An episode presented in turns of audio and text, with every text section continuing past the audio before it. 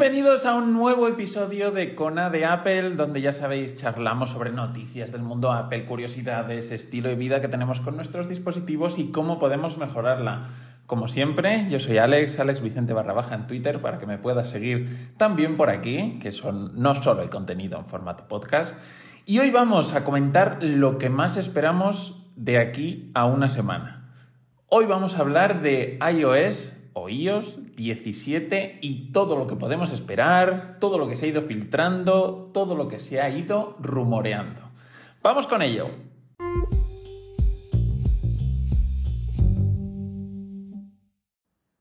Sí amigos, iOS 17 está llamando ya a la puerta. se presenta en una semana y un día y la WWDC de 2023 ya está aquí. Y lo normal es que veamos todas las novedades que el nuevo iOS tendrá, que no son pocas. Hasta ahora todo son rumores y hasta que Apple no nos las presente el próximo lunes día 5. Pero rumores que vienen pisando muy fuerte. Y hoy vamos a recorrer, a hacer un recorrido por todos ellos y así os cuento también mi opinión sobre cada uno de todo lo que hemos podido ir viendo, lo que me gustaría a mí que trajese iOS y así entrar con más ganas si cabe en esta WWDC de 2023 que va a venir muy muy cargadita. Seguramente, y como están diciendo desde todos los medios, incluso desde dentro de Apple, la conferencia de desarrolladores más grande hasta ahora vista. Bueno, vamos a empezar con todos los rumores que hemos venido escuchando. Uno de los principales es el cambio que tendrá iOS 17 en el centro de control, haciéndolo mucho más personalizable. También debería cambiar la interfaz de usuario en este aspecto, que sería sin duda lo que más hiciera que notásemos un cambio ¿no? en este aspecto. Si vamos a poder personalizarlo, una de las principales novedades que me gustaría ver a mí es poder quitar y poner el Wi-Fi o el Bluetooth, pero ponerlo y quitarlo de verdad. No desactivarlo como es ahora la funcionalidad que implementa el centro de control. No, al final, como sabéis y como ya lo he comentado en otros. Me gusta eh, quitar, poder desactivar el wifi, el Bluetooth, ahorrar un poquito de batería y como sabéis, ahora mismo el centro de control no lo apaga, sino que hace que no sea visible, que no realice búsquedas de nuevas redes, etc. Pero sigue activado, sigue consumiendo batería. También me gustaría poder cambiar las funcionalidades que puedo activar o desactivar desde aquí. Oye, pues no tener solo acceso a las X aplicaciones que tenemos, como la linterna, wallet y demás, sino también a otras. Poder elegir a qué quiero acceder desde aquí. Quizá también vendría muy bien una de las rumoreadas funcionalidades, eh, rumoreadas funcionalidades de poder gestionar los diferentes tipos de volúmenes que tenemos en el iPhone, tipo Android. Oye, poder gestionar el volumen del teléfono, el de las notificaciones, el multimedia. Creo que eso podría venir muy, muy bien.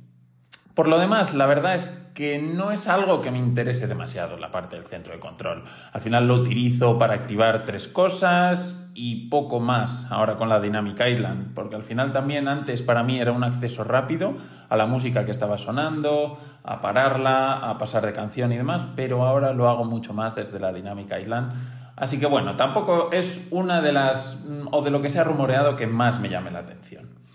Vamos con la siguiente. Se ha comentado que Apple incluirá una aplicación nueva a forma o a modo de diario, una aplicación que nos dejaría registrar nuestra actividad, diaria, obviamente, de esta forma. Y veremos, veremos cómo es la implementación. Se dice, oye, que puede incluir mm, y registrar las fotos que hemos hecho en el día, a modo recordatorio, ver con quién has hablado, con todo ello utilizando la inteligencia artificial y el uso que hacemos de nuestro dispositivo, pero no sabemos mucho más sobre ella. Entonces, no sabemos cómo va a implementar Apple esta o cómo va a enfocar Apple esta nueva aplicación. Personalmente no es algo que me interese mucho, no escribo diarios ni suelo escribir sobre mi día a día, salvo a veces que ya os cuento, hay mis movidas eh, por aquí con los dispositivos de Apple, ya sabéis, pero por lo demás no creo que le diera mucho más uso. Sería una de esas aplicaciones que al final acabo desinstalando simplemente para que no me ocupe en memoria. Más novedades, la Dynamic Island, y aunque esto no es específico de iOS 17, pero bueno, la Dynamic Island va a aparecer o vendrá en todos los modelos del iPhone 15 y será, ya no será exclusiva de los modelos Pro como sí que ha sucedido este año. ¿Qué quiere decir esto? Bueno, pues que tendrá más funcionalidad aún. Por ejemplo, Siri se rumorea que la interfaz se integrará directamente en la dinámica Island y dejará de aparecer en la parte de abajo como la tenemos ahora, centrada y ocupando mucha más parte de la pantalla. La verdad es que espero que esto no sea lo único que se integre en la Dynamic Island. Quiero ver notificaciones, quiero ver más integración con aplicaciones de terceros y no solo utilizarla para ver el resultado de partidos de fútbol, que es el casi uso principal que le doy ahora. Quiero poder pincharla en cualquier momento y poder interactuar de alguna forma con alguna aplicación, algún shortcut, algún atajo en ella. Ojalá. Poder configurar su uso. Oye, si hago una pulsación corta, si hago una pulsación larga para que despliegue cierta información, no lo sé. Ya que la tenemos ahí, ¿por qué no le podemos pedir mucho más a la Dynamic Island? Yo creo que Apple tiene que pensar un poquito en esto y ojalá veamos mucho más sobre ella que solo la única eh, integración de Siri. Más rumores y uno de los más aclamados, yo creo, los widgets interactivos, que no solo dinámicos. Al final dinámico es, oye, que te muestre el tiempo, si está lloviendo, que vaya cambiando, pero interactivo es que puedas interactuar con ellos. Oye, pues por ejemplo, que si lo pincho desde ahí pueda activar la música, si pincho desde ahí puedo marcar como realizado un recordatorio, etcétera, etcétera. Al final este, este rumor lleva años y no acabamos de recibirlo. Yo personalmente siempre he creído que no van a llegar, que al final le van a dar, Apple le va a dar mucho más protagonismo a la Dynamic Island y tener widgets interactivos se la cargaría de alguna forma, le quitaría ese protagonismo, tanto marketing que le han dado y la novedad, al final poder desarrollar sobre la dinámica Island creo que es más interesante que sobre los widgets interactivos. Oye, ojalá podamos verlos porque me encantaría, pero creo que no van a llegar. Ojalá me equivoque, ojalá me equivoque con esto. Lo deseo con todas mis fuerzas, de verdad. Por otro lado, mejoras en la pantalla de bloqueo, algo muy, muy necesario. Con que le den estabilidad, la verdad que a mí ya me valdría pero con iOS 16.5 ahora mismo seguimos teniendo notificaciones cuadradas y eso no puede ser. No obstante, de igual forma que pasó y sigue pasando con el Apple Watch, podemos esperar pues nuevos tipos de letra que también se han rumoreado, nuevos números en la pantalla de bloqueo, la posibilidad de compartir estos lock screens, la pantalla de bloqueo con otros usuarios, algo que la verdad estaría muy muy divertido, pero hay que ver cómo se gestiona, cómo Apple gestiona esta parte, sobre todo por los fondos, los fondos de pantalla, si cuando tú lo vayas a compartir se va a incluir el fondo o simplemente son los widgets el tipo de letra y la disposición. Vamos a ver, vamos a ver cómo sería eso. También tendría una nueva interfaz con pantalla bloqueada para la app de Apple Maps, que la hemos visto en algunas filtraciones, una estimación de cómo sería. Y para mí es muy mala, la verdad. No sé si habéis visto las fotos, las notificaciones se podrían comer el mapa. No sé, no me acaba de convencer. Me gusta mucho más la actual, donde no ves ni la hora de la pantalla de bloqueo ni nada adicional, simplemente tienes la pantalla bloqueada y ves el mapa tal cual, como si estuvieras dentro de la aplicación de, de Apple Maps. Perdón. Mucho más visual, me gusta más la forma en la que lo tenemos ahora. Por otro lado, si ha estado rumoreando, se ha incluido últimamente esta semana, en la parte última de esta semana, quiere decir que va a incluir en la pantalla de bloqueo también el, cuando lo tengamos en disposición horizontal, va a tener una un nuevo modo en el que nos muestre mucha más información basada también en widgets, que no sabemos mucho más de esto. Entonces, simplemente una un nuevo tipo de visualización en nuestro iPhone, donde si lo tenemos bloqueado y en horizontal, me imagino que en algún soporte o algo, porque si no tampoco creo que tenga mucho sentido. Nos va a mostrar más información interesante, como podrían ser, oye, las baterías del resto de dispositivos que tenemos conectados, el tiempo, algún recordatorio, algo del calendario, un poco enfocado en los widgets que ya tenemos en el Always On Display. Pero bueno, veremos cómo lo implementa Apple. Por otro lado, tenemos, y ya han sido anunciadas estas, muchas mejoras de accesibilidad. las ha anunciado Apple antes de que se lance iOS 17. Son muy interesantes estas mejoras que se lanzarán en este futuro. Por eso decimos que van a ser con iOS 17. No lo han especificado, pero tiene toda la pinta.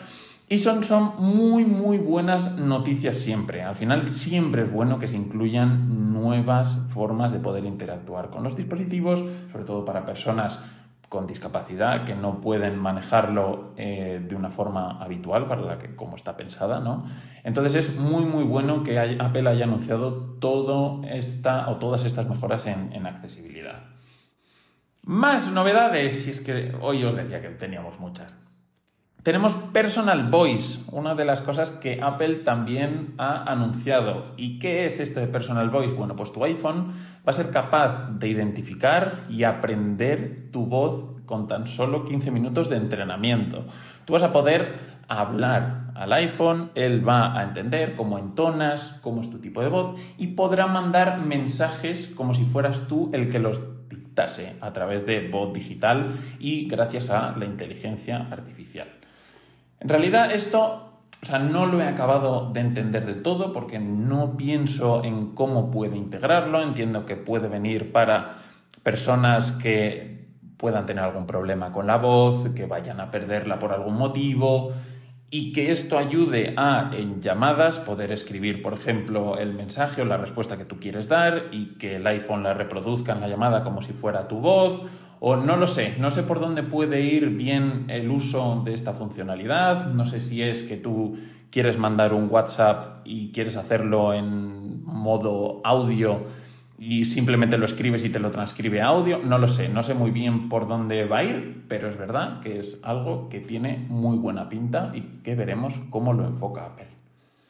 Finalmente, tenemos otras mejoras quizá menos visibles, como son, pues al final, mejoras en el motor de búsqueda, en Spotlight, la introducción de la aplicación Salud en el iPad, que ya se ha medio confirmado, mejoras en la interfaz de la aplicación de música, otras mejoras un poco más tontas también dentro del centro de control, como el ajuste gradual de la linterna y no por niveles, como lo tenemos hasta ahora ajustes y novedades en la aplicación de Wallet, una nueva interfaz para ver la parte de los ahorros, etcétera, etcétera. Así que esto es todo lo que tenemos hasta ahora rumoreado con iOS 17 o al menos este análisis que he hecho de las fuentes y de los rumores más fuertes de fuentes fiables como pueden ser oye Mac Rumors, 9to5 Mac, etcétera, etcétera.